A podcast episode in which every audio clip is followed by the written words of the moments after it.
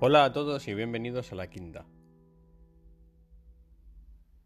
En este audio quiero eh, que escuchéis el audio de un documental sobre Corea del Norte que me ha gustado bastante. Trata sobre dos periodistas infiltrados como turistas en este país, este país blindado al mundo, y cuentan cosas bastante interesantes. Se centran también mucho en la figura de Kim Jong-un, en dónde estudió, cómo fue un poco su adolescencia. Y es un documental que, que resulta atractivo poder escucharlo en este formato podcast porque se hace ameno y se intuye bastante bien, aunque no estemos viendo las imágenes. Corea del Norte es un país que levanta mucha curiosidad y creo que en este momento que estamos viviendo, antes también, la geopolítica, entender qué papel juega cada país en el mundo, pasa primero por conocer un poco de lo que ocurre dentro de estos países que siempre son la salsa de todos los platos. Os dejo con el audio, espero que os guste. Y ojo con, ojo con este personaje que de los documentales que yo he visto o he escuchado, que han sido muchos, es donde es en este documental donde más veo que se se habla sobre sobre sobre Kim Jong-un. Y son cosas bastante interesantes. Nos escuchamos en breve. Un saludo y muy buen fin de semana. Hemos quedado aquí. Contratamos un viaje turístico con una agencia para poder ir a Corea del Norte, uno de los países más herméticos del planeta. Para ello hemos tenido que cumplimentar un formulario en el que aceptamos toda una serie de prohibiciones, algunas totalmente absurdas prohibido entrar en el país con una Biblia, prohibido llevar camisetas con eslóganes políticos o inscripciones obscenas, prohibido llevarse libros en lengua coreana o que traten sobre Corea del Norte y sobre todo prohibido ser periodista. Hemos tenido que hacernos invisibles en Internet antes de enviar la solicitud. Aeropuerto de Pekín. En una hora tomaremos el primer vuelo hacia la capital de Corea del Norte, Pyongyang.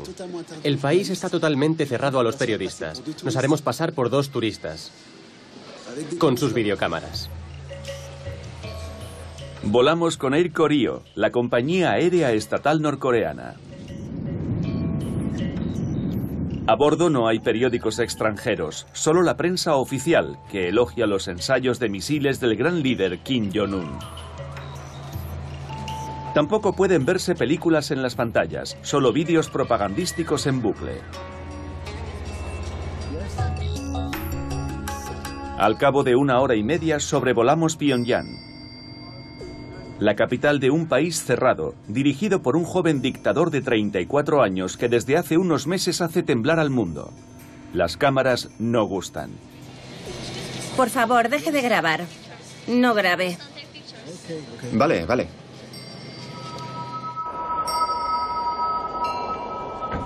Formamos parte de un grupo de 20 turistas.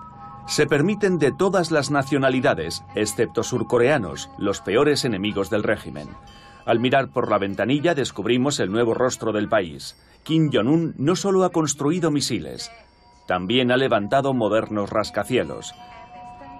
Durante 10 días vamos a realizar una visita guiada por todo el país. No podemos circular por nuestra cuenta. Va a ser un viaje vigilado muy de cerca. Regla número uno. No hagan fotos de militares ni de instalaciones militares. Regla número dos. Si tienen fotos de nuestros líderes, manténganlas en perfecto estado. No las rocen, ni las doblen, ni las tiren.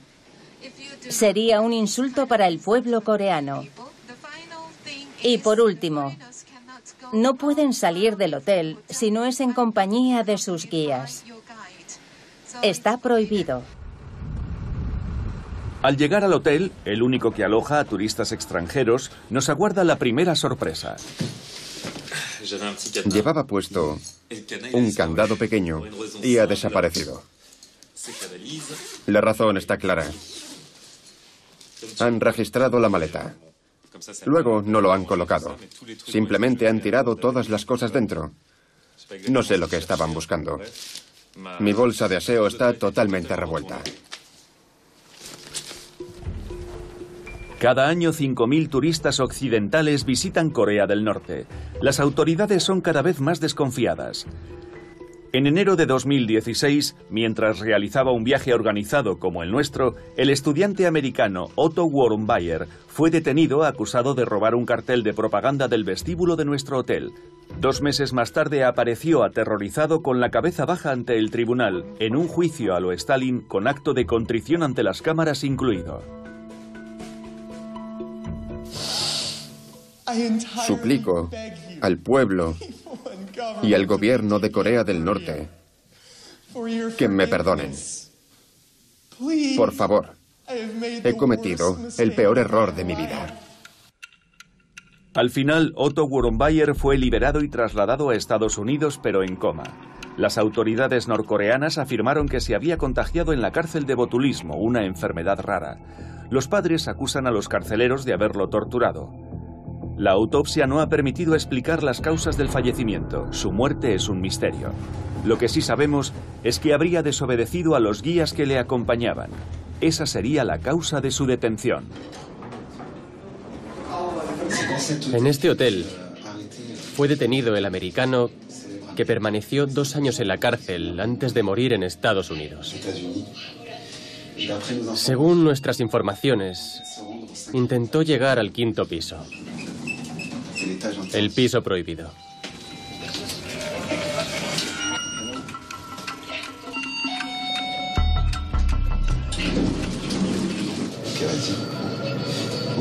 Como pueden comprobar, no hay quinto piso. Del cuarto se pasa directamente al sexto. La única forma de ir al quinto es por las escaleras y está totalmente prohibido. Es imposible averiguar lo que hay en el famoso quinto piso. Nos han advertido que si sobrepasamos los límites nos pondremos en peligro. Es el país de los fantasmas y de las preocupaciones. Corea del Norte es una de las dictaduras más crueles del mundo. Al mando Kim Jong-un, un jefe de Estado misterioso y excéntrico. Mantiene el secreto sobre su historia y nunca concede entrevistas, pero bombardea a su pueblo con los relatos de sus hazañas.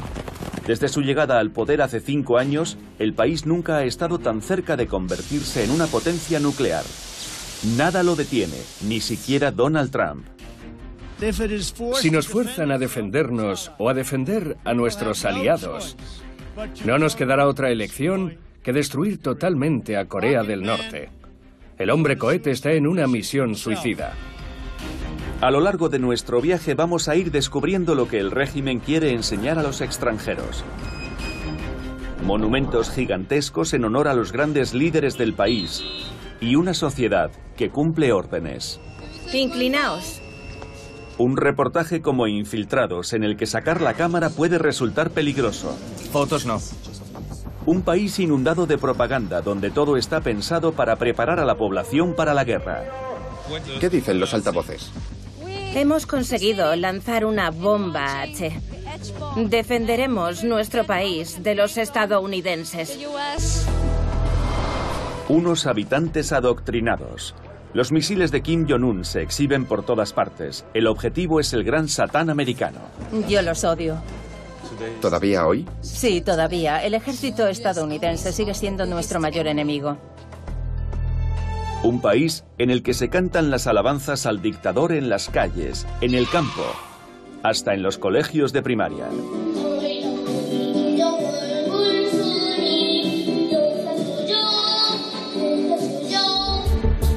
También hemos ido al lugar donde creció Kim Jong-un, Suiza. Allí nadie conocía su verdadera identidad. A veces lo seguían uno o dos tíos. Pero pensábamos que eran de su familia. Ahora lo entendemos, eran sus guardaespaldas. Y por último hemos investigado en Malasia, donde seguramente Kim Jong-un encargó el asesinato de su propio hermano. No fue algo improvisado de la noche a la mañana. Tuvo que ser planeado con tiempo para que todo saliese bien. La ejecución fue perfecta. Si Kim Jong-un da una orden y alguien no la cumple, puede ser ejecutado de inmediato. Viaje a la Corea de Kim Jong-un, el enemigo número uno de Estados Unidos y de sus aliados. ¿Cree que Kim Jong-un está loco? Por supuesto que no. Es muy inteligente, realista, extremadamente pragmático y probablemente sea el dirigente más maquiavélico de nuestra época.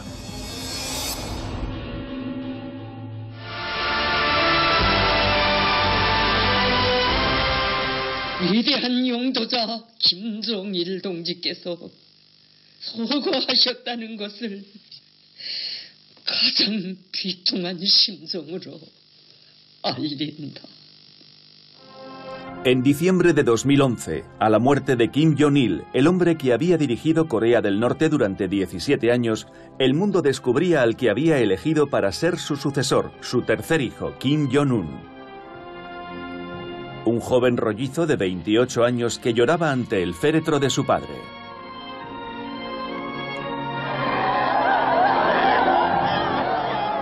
La televisión estatal escenificó el dolor del pueblo norcoreano. Bajo la nieve, cientos de miles de personas gritaban de dolor. Las cámaras del régimen grabaron primeros planos de unas escenas de tristeza completamente irracionales. Kim Jong-un acompañaba al coche fúnebre junto a los más altos dignatarios del país. Muchos lo subestimaron aquel día, juzgándolo demasiado joven y sin duda demasiado débil para asumir la sucesión. Pero el nuevo dictador silenció rápidamente a sus detractores. Andrei Lankov es uno de los mayores expertos internacionales en Corea del Norte. Ha escrito muchos libros sobre Kim Jong-un, su padre y su abuelo. Vemos el coche fúnebre y a ocho personas caminando a su alrededor. Kim Jong-un es el primero. ¿Quién va detrás? Su tío, Jan Son-taek, que en aquel momento era el oficial más influyente del país. Durante un año tenía que ser su consejero más cercano. Pero en el transcurso de una reunión del Consejo, entró la policía secreta. Lo detuvo ante las cámaras y se lo llevó. Al día siguiente, los principales periódicos declararon que era un traidor. Fue juzgado y ejecutado. Kim Jong-un no cayó en la sensiblería. En los meses siguientes eliminó a los dirigentes más poderosos del régimen. Si quitamos a Kim Jong-un de las siete personas presentes alrededor del coche funerario, cinco desaparecieron o perdieron su empleo. Sabemos que dos murieron. No está muy claro la suerte que corrieron las otras tres personas, pero lo que es seguro es que fueron eliminados. Es muy cruel, eso está claro, pero es una situación muy corriente en las monarquías. Es muy peligroso ser consejero de un joven rey. El país se doblegó. Kim Jong-un había demostrado que no tendría límites para permanecer en el poder. La propaganda difundió en bucle escenas de soldados locos de alegría por tener un nuevo jefe. Un había conseguido transmitir su mensaje. Era mejor no interponerse en su camino.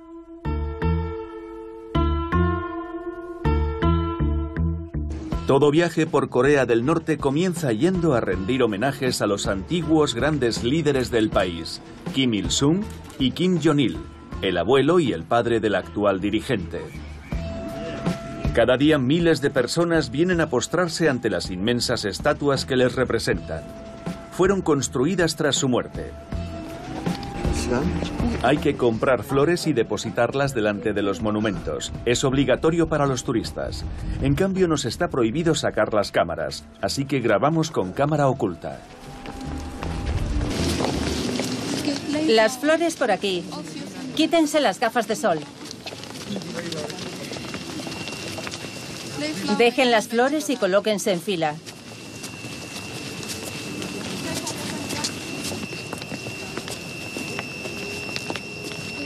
Inclínense.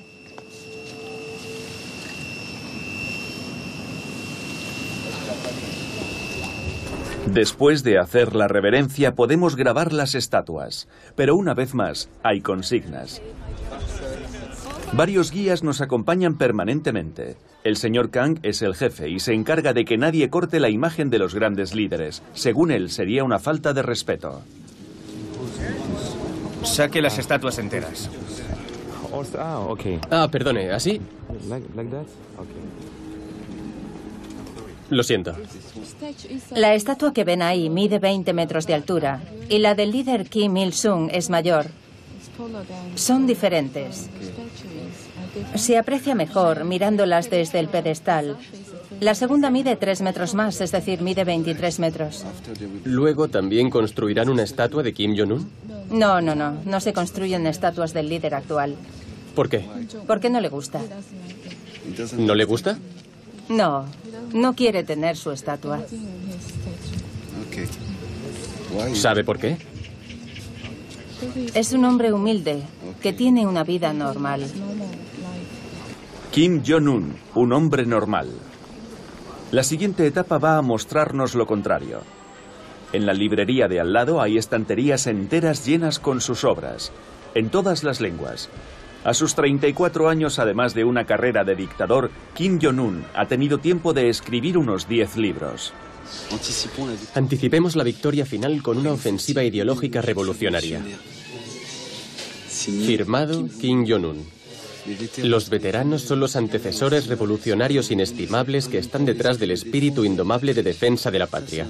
Eso sí que es un título. Además de los libros están los discos. Cada canción es una oda al padre de la nación.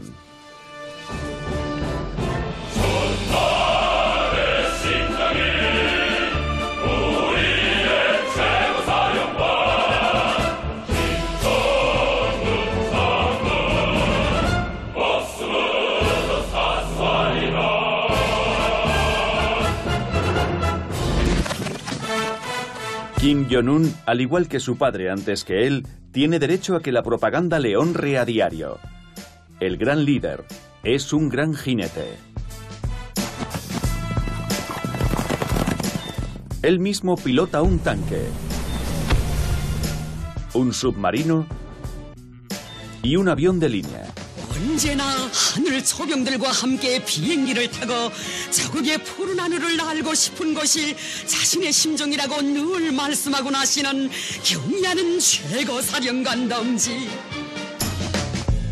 Kim Jong-un es el amigo de las personas mayores. Un hombre que hace temblar a los niños de emoción.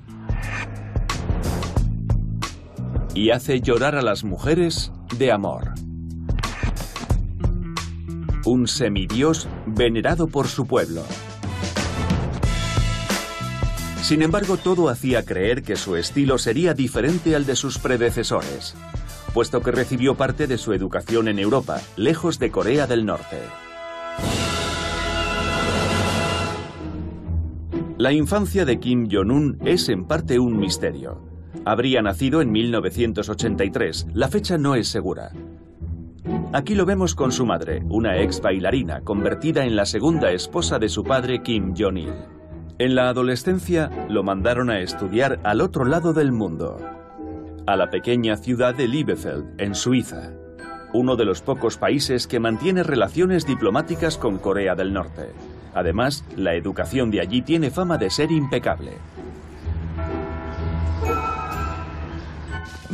Esta mañana estaba leyendo la prensa y en primera página estaba mi amigo con el que fui al colegio.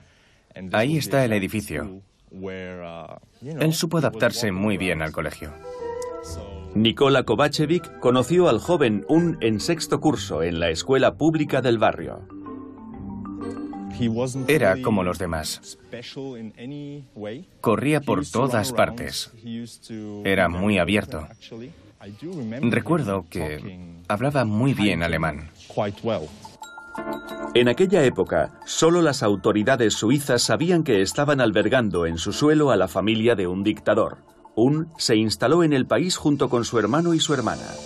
Este es el documento de entrada en el territorio. Los tres niños conservaron los nombres, pero el apellido de Kim fue cambiado por Pak. De modo que Kim Jong-un pasó a llamarse Pak-un. Su verdadera identidad no se reveló en toda su estancia. Sus amigos nunca sospecharon nada. Recuerdo la primera vez que lo vi. Nos dijeron que íbamos a tener un nuevo compañero de clase que venía de Corea del Norte. Recuerdo perfectamente que nos dijeron que era hijo del embajador. Tiempo después, el periódico suizo Sonntag Zeitung encargó una investigación antropométrica para comparar el rostro del adolescente con el del actual dictador. No hay duda, es el mismo hombre, con más años y algunos kilos de más. No debía levantar ninguna sospecha en Suiza, aunque su vida no se pareciera en nada a la del hijo de un embajador. A veces lo seguían uno o dos tíos, pero pensábamos que eran de su familia. Ni siquiera le preguntábamos quiénes eran. Aceptábamos su presencia. A veces nos acompañaban a la cancha de baloncesto. Ahora lo entendemos, eran sus guardaespaldas. Este es el lugar en el que vivía Un. Este es su piso. Esa es la entrada. Pasaba por aquí para ir al colegio. El piso se vendió posteriormente. Se difundieron fotos del interior. Aquí es donde vivía el joven Kim Jong-un. Ningún lujo para el hijo de un jefe de Estado, aunque el adolescente tenía algunos privilegios. En aquella época vivía solo, sin sus padres. Tenía su propio piso. Y al lado tenía otro para las personas que trabajaban para él. Tenía cocineros y personal de servicio. Tenía una habitación llena de objetos relacionados con el baloncesto. Una camiseta de Michael Jordan, un balón de la NBA. En aquella época el baloncesto era el deporte más popular de Estados Unidos. No creo que se pueda amar a la NBA y odiar a Estados Unidos por otro lado. Tras pasar dos años allí, Un desapareció de la noche a la mañana en el mayor secreto, repatriado a su casa. Parece ser que no ha retenido nada de las lecciones de democracia que figuran en el programa escolar suizo. En cambio, volvió enamorado de la cultura occidental, y eso se nota.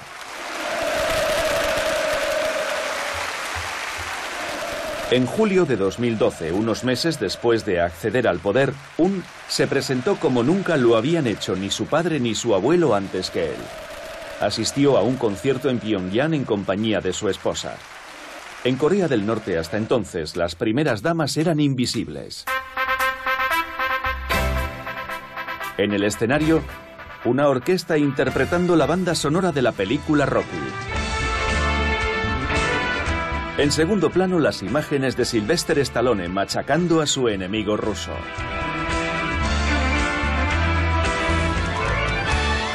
El broche final del espectáculo, Mickey, Minnie, los siete enanitos y Winnie the Pooh, unos símbolos estadounidenses a más no poder.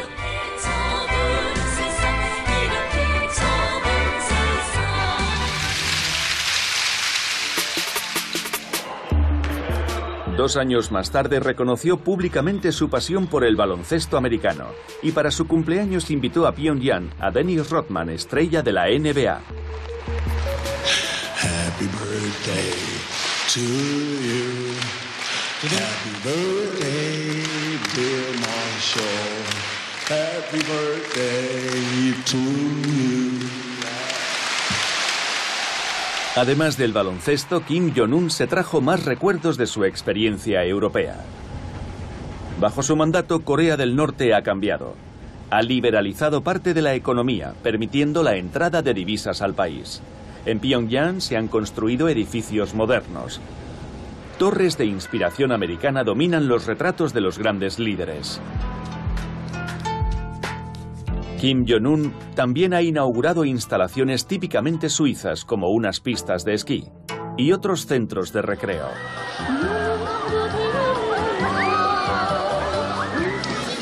Este es el parque de atracciones más nuevo. Kim Jong-un lo ha mandado construir porque considera que una sociedad desarrollada es, ante todo, una sociedad de ocio. Se han abierto parques de atracciones.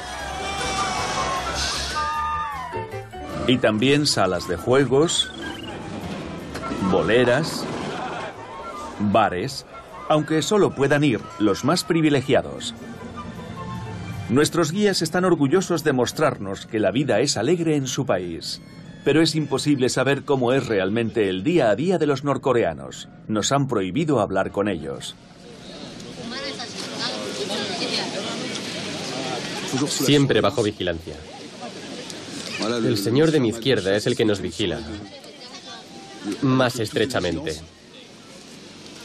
Es el jefe de los guías.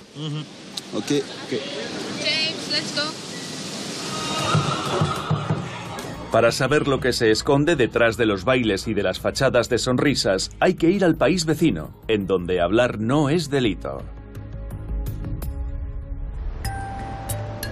Estamos en Seúl, capital de Corea del Sur, el gran enemigo de Corea del Norte. En el país hay 30.000 norcoreanos que han huido de la dictadura vecina y se han refugiado aquí. Buenos días. Buenos días, siéntese. Puede dejar el bolso aquí. Gracias. Choi Su-yan huyó de Pyongyang en 2014 a los dos años de la toma de poder de Kim Jong-un. Afirma que las cosas no han cambiado. Ha participado en varios programas de televisión que hablan de la vida en el norte. En antena se burla con los animadores de la política de Kim Jong-un. Para que todo el mundo en Corea del Norte coma bien, Kim Jong-un ha decidido crear el Ministerio de las Judías. ¿En serio? ¿De las judías? Sí, de las judías. Kim Jong-un llamó al equivalente norcoreano del ministro de Defensa y le dijo, de ahora en adelante no serás ministro de Defensa, sino ministro de las judías. En Seúl, Su Yang ha descubierto un decorado que no podía imaginar, un mundo megaconectado, y ella viene de un país totalmente desconectado de todo. En Corea del Norte no está permitido tener coche particular. Nunca me habría imaginado que un día conduciría mi propio coche. En el norte solo una pequeña casta de millonarios puede conducir su propio vehículo. Es solo una injusticia más. Al principio Su Yang creía en Kim Jong-un. Sus signos de apertura y su gusto por la cultura occidental le hacían soñar con un gran cambio, un sueño del que no tardó en despertar. Al principio, cuando Kim Jong-un fue nombrado dirigente de Corea del Norte, había mucha propaganda, lo que explica la imagen positiva que los norcoreanos teníamos de él. Yo creía que iba a cambiar la sociedad norcoreana. Cada vez son más los norcoreanos que intentan escapar. Por eso ha reforzado el control en las fronteras. Cuando vivía allí, siempre tenía miedo de ese régimen de terror, porque todo es ilegal. Hay multitud de castigos. Si Kim Jong-un da una orden y alguien no la cumple, puede ser ejecutado de inmediato.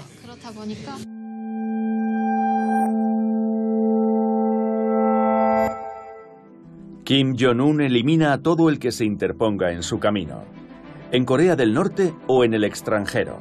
Las fronteras no detienen a los agentes de Pyongyang.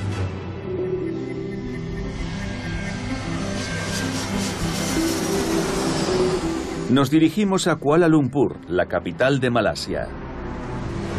Aquí tuvo lugar uno de los asesinatos más impactantes de los últimos años. Kim Jong-un habría mandado eliminar a su propio hermano, Kim Jong-nam. Nam era el primogénito del dictador. Sin embargo, no fue él el elegido para sucederle. En 2003 fue expulsado de la familia y de su país tras intentar entrar en Japón con pasaporte falso. A partir de entonces vivió a caballo entre Macao y Malasia.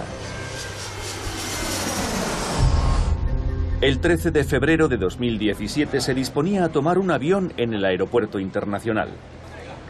Podemos verlo en estas imágenes de una cámara de vigilancia con americana gris y mochila. El periodista Timothy Aqueram investiga el caso. Era un viajero más que se disponía a embarcar. Miró el panel para ver la información de su vuelo. Observó la pantalla durante 10 segundos y luego se dirigió hacia las máquinas de facturación.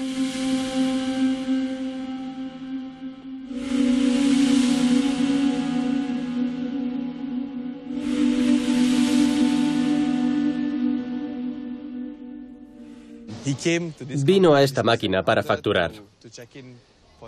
Estaba muy ocupado, así que no se fijaba en lo que sucedía a su alrededor. Doan, una chica vietnamita, se acercó por detrás, le pasó las manos por encima hasta tocarle el rostro con los guantes. Le vemos retroceder sorprendido. La segunda chica estaba al lado para desviar su atención. A continuación, una se fue por aquí y la otra por allí. La escena fue grabada por dos cámaras diferentes. Aquí vemos a la joven que le toca el rostro con la mano por detrás. Después, ella y su cómplice abandonan tranquilamente la escena del crimen. El periodista piensa que aquel día las dos jóvenes no estaban solas. Según parece, había cuatro norcoreanos sentados en ese café, justo allí, sentados en la mesa que está justo enfrente de nosotros, mirando y vigilando la escena. Nada más terminar la operación, se levantaron y se marcharon. Seguramente en ese momento Kim Jong-nam todavía no sabía que había sido envenenado. Después de la agresión no parece afectado, el producto no actúa de inmediato. Los médicos descubrirían más tarde que había inhalado VX, un potente agente neurotóxico. Una sola dosis provoca la muerte. Preocupado, Kim Jong-nam se dirige rápidamente a un punto de información desde donde le llevan hasta unos policías. Le vemos interpretar la escena. Los agentes le trasladan al centro médico del aeropuerto. Empieza a encontrarse mal. Un transeúnte le hizo esta foto. Se tumbó en una camilla para que lo llevaran al hospital. Murió en la ambulancia. No fue algo improvisado de la noche a la mañana.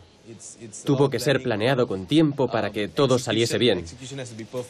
Y la ejecución fue perfecta. Todo acusa a Corea del Norte como autora de este crimen perfecto, puesto que es uno de los pocos países que posee el potente veneno VX. Los cuatro hombres que vigilaron la escena pudieron escapar, no así las dos mujeres encargadas de la ejecución que fueron detenidas. Una de ellas ha elegido para su defensa a una eminencia del Colegio de Abogados Malasio, el abogado Dato Naran Singh, que apela a la conspiración alega que su cliente no tiene el perfil de una asesina profesional. Es una mujer muy guapa. Cualquiera le habría dado un papel como actriz. Es muy extrovertida. ¿Quiere decir que ha salido en televisión? Sí, ha participado en varios programas en Vietnam. ¿Quería ser conocida? Sí, como cualquier mujer. Los argumentos del abogado no tienen mucha consistencia, pero según él demuestran que la joven no era consciente de lo que hacía. Empezó grabando vídeos en Vietnam y la invitaron a Malasia para hacer cámaras ocultas. Esa es la razón por la que estaba en el país. Aquel día, ella creía que estaba grabando una cámara oculta. Había gente a su lado que le iba dando instrucciones. Ella actuó de forma totalmente inocente y lo vamos a demostrar. La joven afirma que su cómplice y ella fueron entrenadas durante varios meses haciendo cámaras ocultas auténticas. Es una historia sin pies ni cabeza que no será fácil de hacer creer a la justicia. Ambas se enfrentan a la pena de muerte. Todo hace pensar que fue el mismísimo Kim Jong-un quien encargó el asesinato. Hemos quedado en el centro de Kuala Lumpur con Axel Wam, amigo de la víctima. Según él, Nam se sentía amenazado. Se sentaba siempre aquí y su mujer ahí. Estaba protegido por este cristal. Tenía dos guardaespaldas que se sentaban justo ahí, afuera. Los guardaespaldas le acompañaban permanentemente. Sin embargo, el día en que fue asesinado iba solo. A su amigo no le sorprende. Kim Jong-nam disfrutó de una situación económica buena mientras vivió su tío Yang Song-taek. Hagan memoria, el tío al que Kim Jong-un mandó asesinar al poco tiempo de su llegada al poder. Cuando Kim Jong-un mató a su tío, la fuente de ingresos de Kim Jong-nam se cerró. Lo pasó mal porque no tenía dinero. Fue entonces cuando de verdad empezaron los problemas para él. Sin dinero no hay guardaespaldas. Kim Jong-nam se convirtió en una presa fácil. Pese a ello, se atrevió a criticar a su hermano y al régimen de Pyongyang. Su amigo piensa que tenía los días contados. Kim Jong-un ya lo había intentado asesinar en 2012. Tenía un problema muy gordo en Corea del Norte. Su hermano mayor, Kim Jong-nam. Porque Kim Jong-un no estaba en la línea de sucesión. Primero estaba Kim Il-sung. Luego su hijo Kim Jong-il. ¿Y quién era el siguiente? Kim Jong-nam. ¿Por qué? Porque la sucesión siempre corresponde al primogénito. Por eso decidió matarlo. Con el asesinato de Kim Jong-nam, Kim Jong-un está a salvo. Ya nadie, a excepción de él, puede reclamar la herencia de los Kim.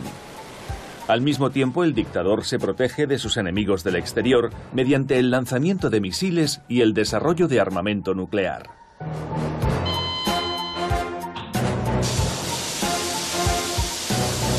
Nadie lo puede alcanzar.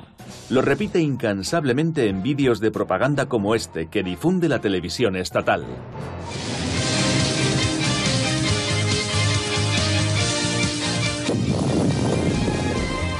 Quien se atreva a meterse con la gran nación de Corea del Norte no escapará a su destino. Se convertirá en un fantasma errante.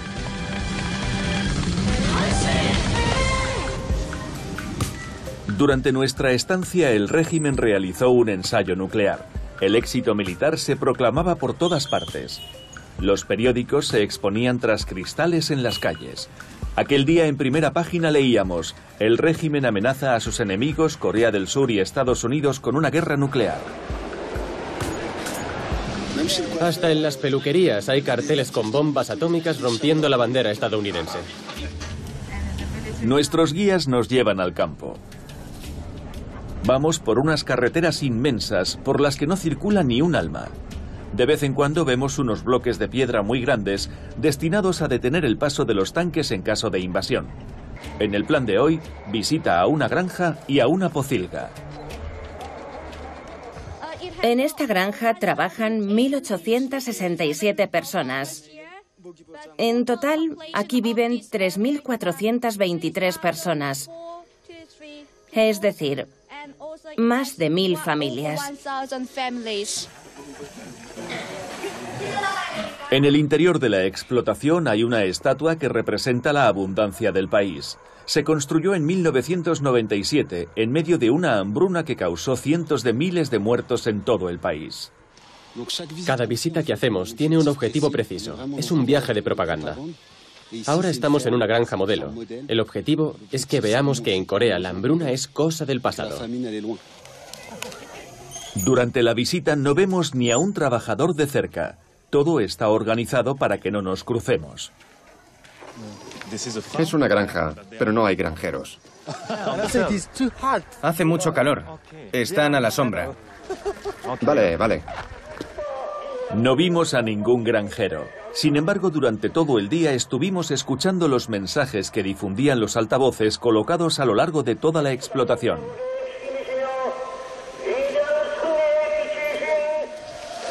¿Qué dicen los altavoces? Hemos conseguido lanzar una bomba H. un nuevo tipo de bomba H. Y vamos a desarrollar todavía más. Defenderemos nuestro país de los estadounidenses y cosas así. Los misiles están por todas partes, hasta en la granja y en el Museo del Sello que también visitamos. Esta serie es para conmemorar el lanzamiento del misil intercontinental que pasó por encima de Japón. Vemos a Kim Jong celebrándolo con el puño en alto. También vemos los misiles. Así es como envían el correo en Corea.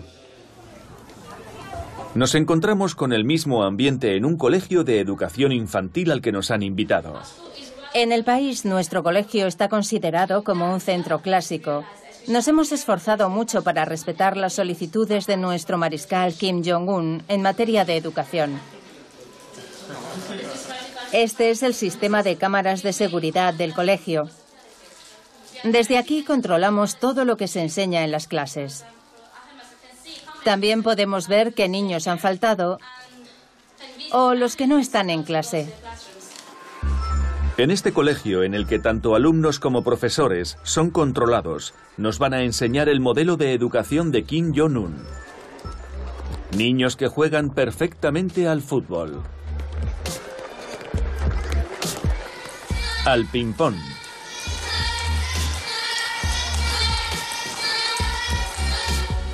Niñitas que dominan a la perfección los pasos de baile o de gimnasia. Y que cantan con una gran sonrisa sus lecciones de inglés.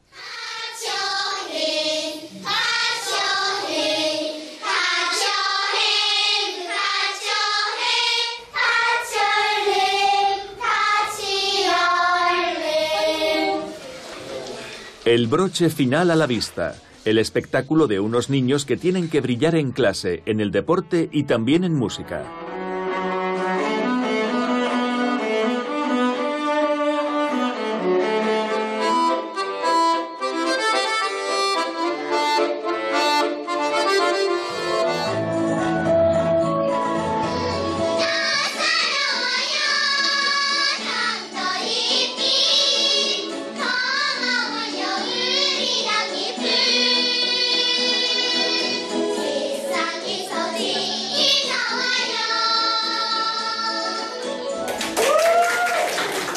Pero tras las sonrisas que no desaparecen del rostro de los niños, la propaganda está omnipresente. Le ha llegado el turno a un joven que va a interpretarnos un tema.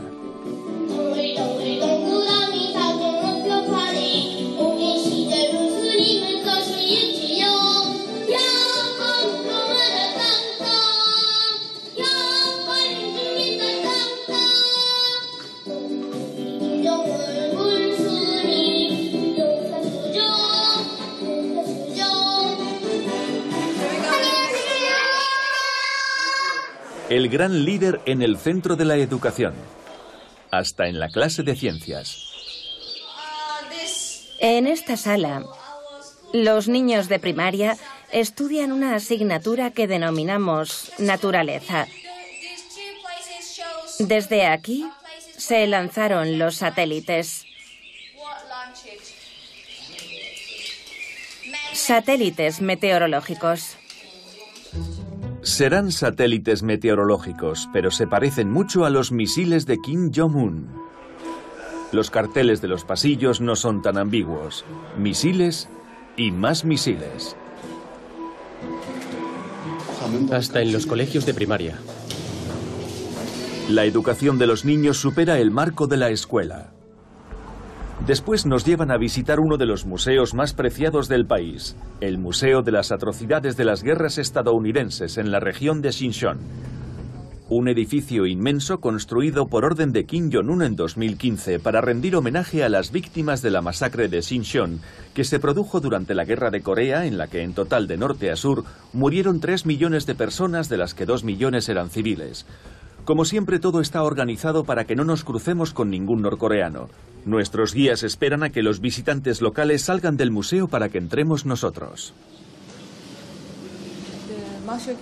El mariscal Kim Jong-un dijo que no debíamos olvidar lo que había sucedido y mandó construir un museo nuevo para que las nuevas generaciones sepan lo que sucedió y hasta qué punto nuestro pueblo ha sufrido a causa del comportamiento brutal de los estadounidenses. El museo cuenta cómo en 1950 el ejército estadounidense se ensañó con los habitantes de la región durante cerca de dos meses. Según los norcoreanos, murieron más de 35.000 personas. Sin embargo, según los historiadores independientes, es cierto que se produjo una masacre, pero se desconoce el número preciso de víctimas y los autores de la matanza. Es imposible saber si los hechos que se narran aquí son exactos. A las fotos, cuadros y reproducciones que se muestran no les falta detalle. Todo ello acompañado de una música dramática y del sonido de llantos infantiles.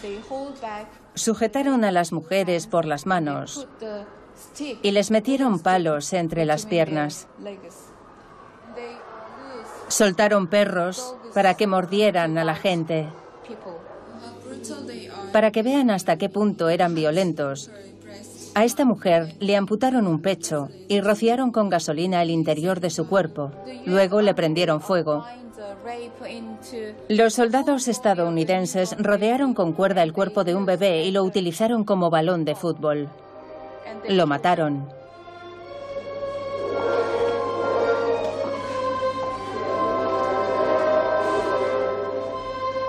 ¿Los niños visitan este museo?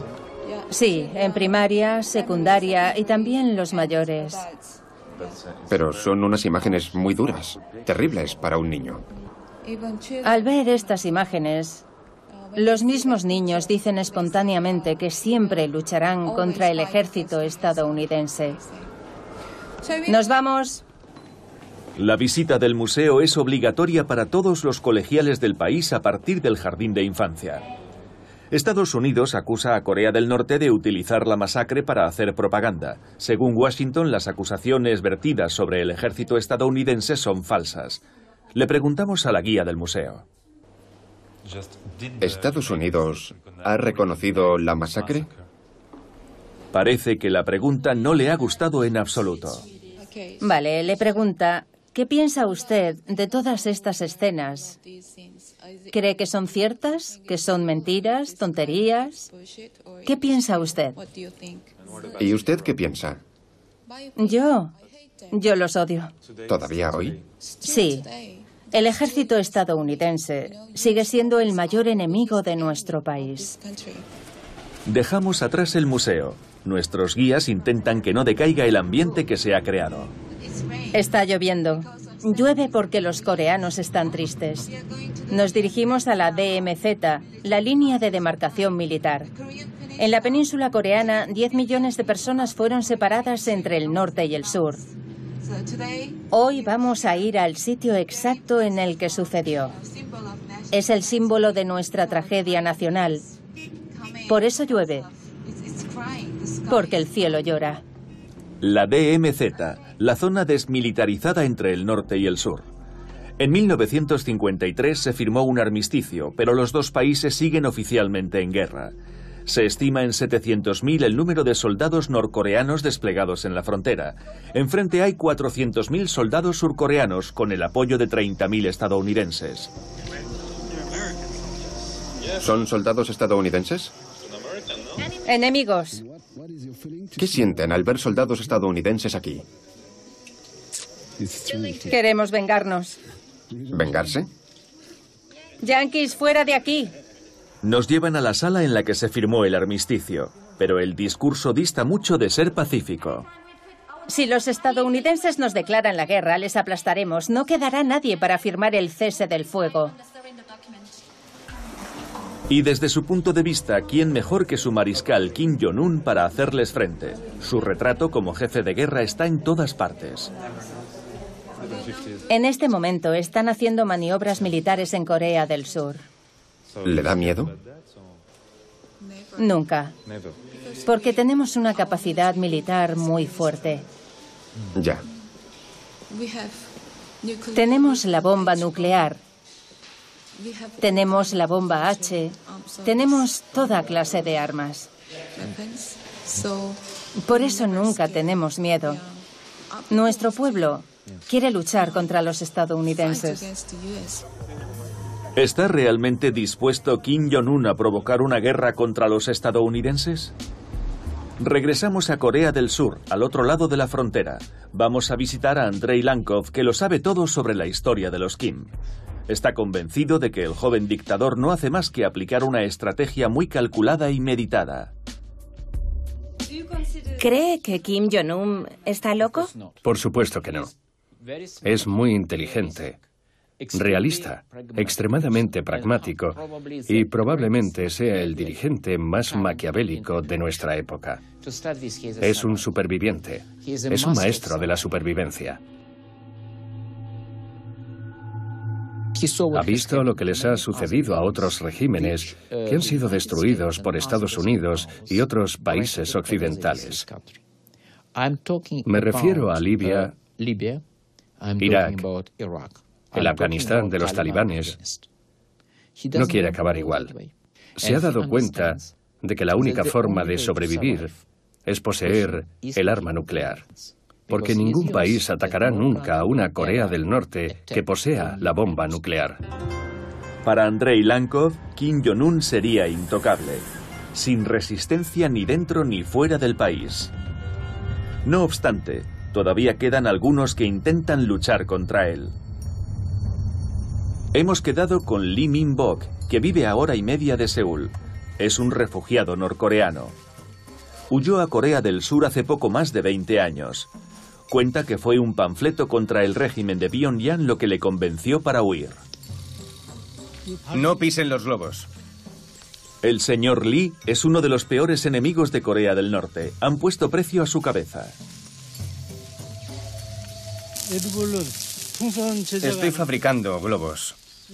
Vamos a llenarlos con hidrógeno y a colgar bolsas con panfletos.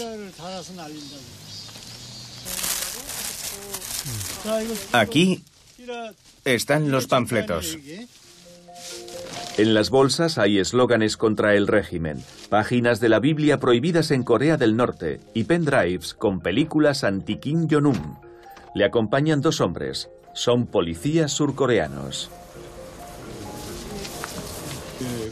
¿Por qué ha venido la policía? Para proteger al señor Lee de un ataque terrorista de Corea del Norte. Estamos seis agentes para proteger al señor Lee las 24 horas del día, los siete días de la semana. Le acompañamos a todas partes. ¿Cree que a Kim Jong-un le molesta? Mucho más que eso. Corea del Norte ha interpuesto más de 200 reclamaciones. Incluso mandaron a un espía para que me asesinase, pero lo detuvieron. ¿No le da miedo que envíen a más asesinos? No. Estoy feliz de ver que funciona.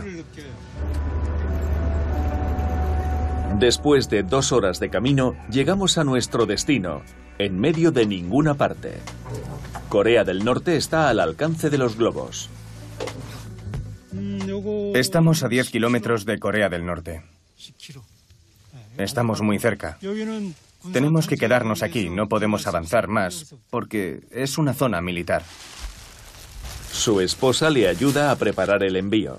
El mecanismo es simple. Cada bolsa llena de panfletos está atada a un despertador. Cuando suene, la bolsa se abrirá. Después de volar algunas horas por el cielo, los panfletos se dispersarán.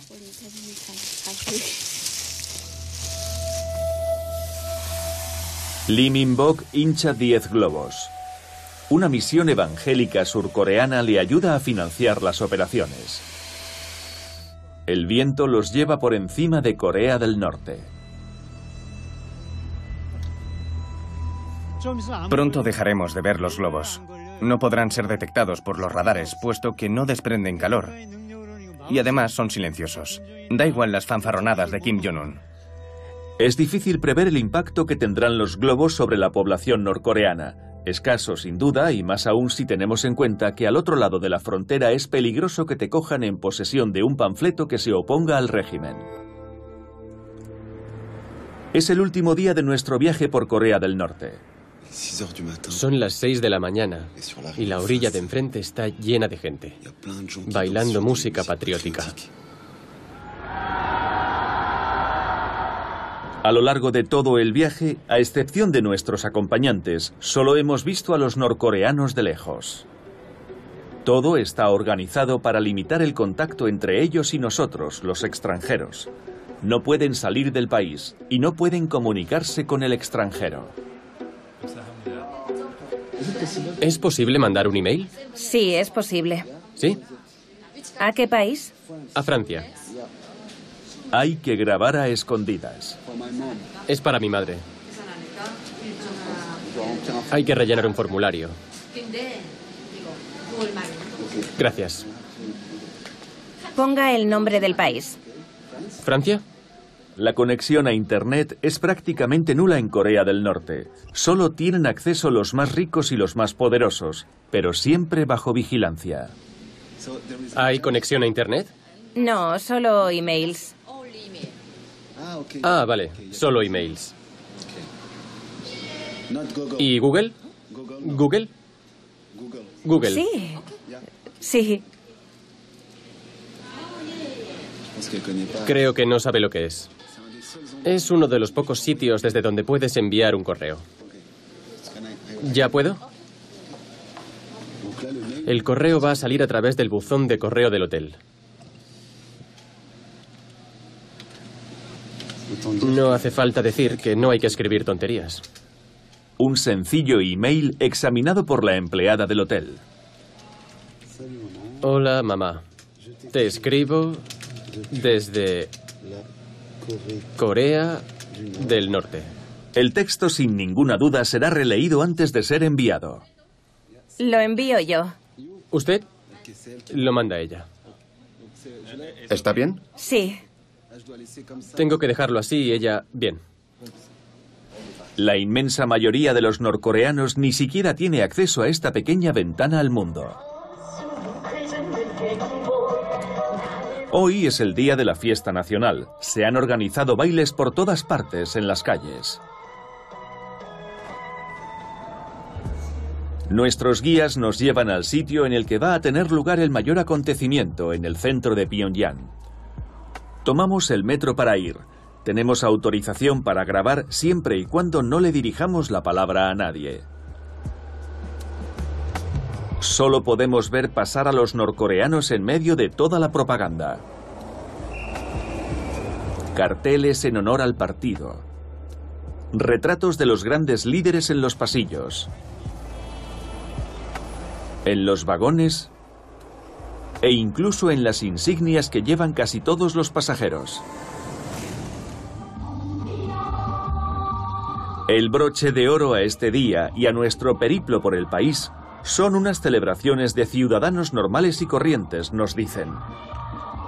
El mismísimo Kim Jong-un ha desarrollado el turismo desde su llegada al poder. Recientemente declaró que deseaba que dos millones de extranjeros visitaran el país cada año a partir de entonces y hasta 2020. 20 veces más que en la actualidad.